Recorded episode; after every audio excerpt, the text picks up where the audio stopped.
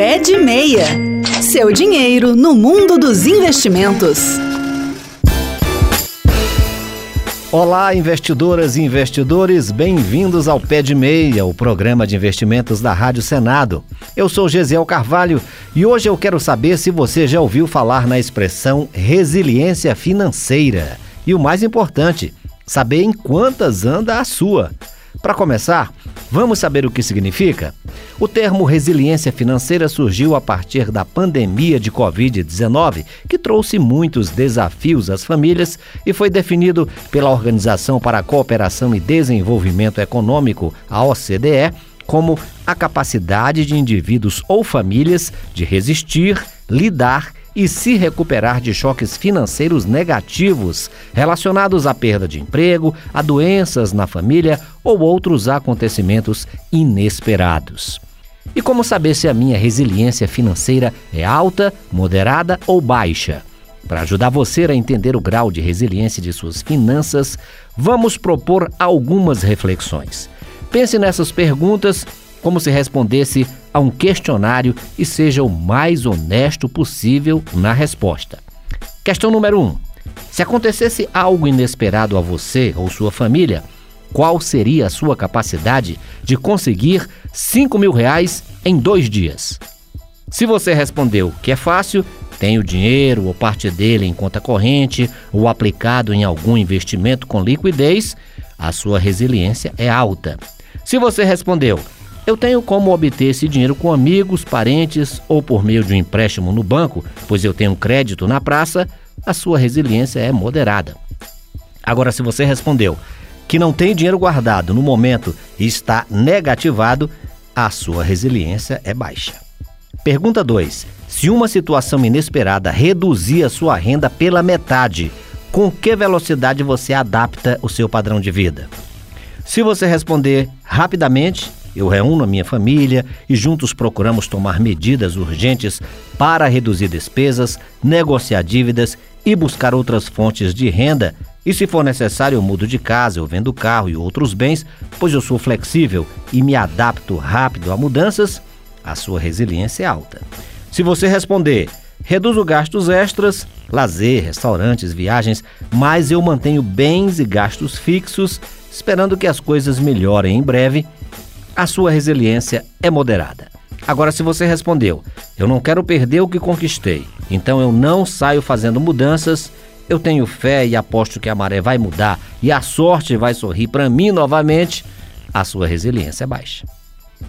Pergunta 3. O que você faz quando precisa de um empréstimo bancário?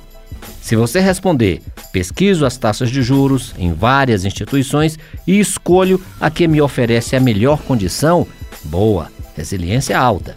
Se você diz, vou direto à instituição financeira que sempre me socorre nessas situações, você tem uma resiliência moderada. Agora, se você sai pedindo de porta em porta para ver qual a instituição está disposta a te emprestar dinheiro, a sua resiliência é baixa.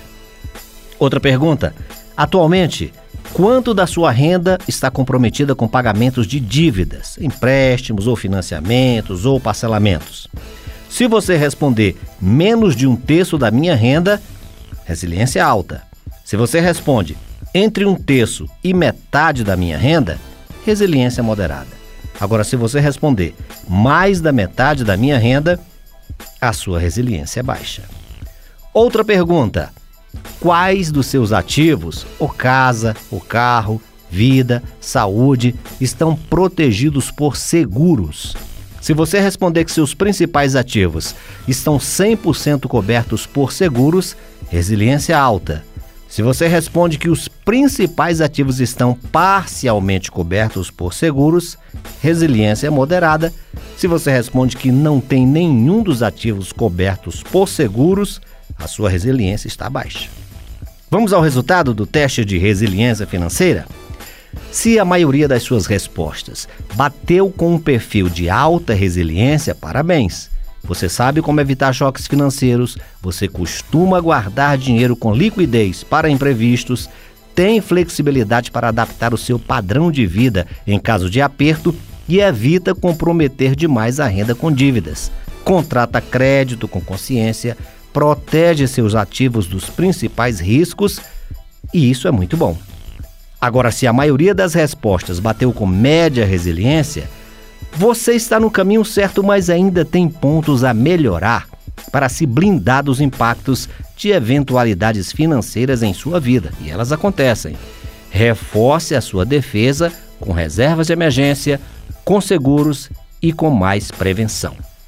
Agora, se a maioria das suas respostas bateu com a baixa resiliência, cuidado! Sinal amarelo ligado.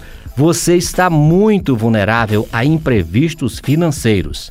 Em uma situação inesperada, você está totalmente desprotegido, como se andasse sem cinto de segurança. Parece que você confia demais na sorte e isso é bastante arriscado.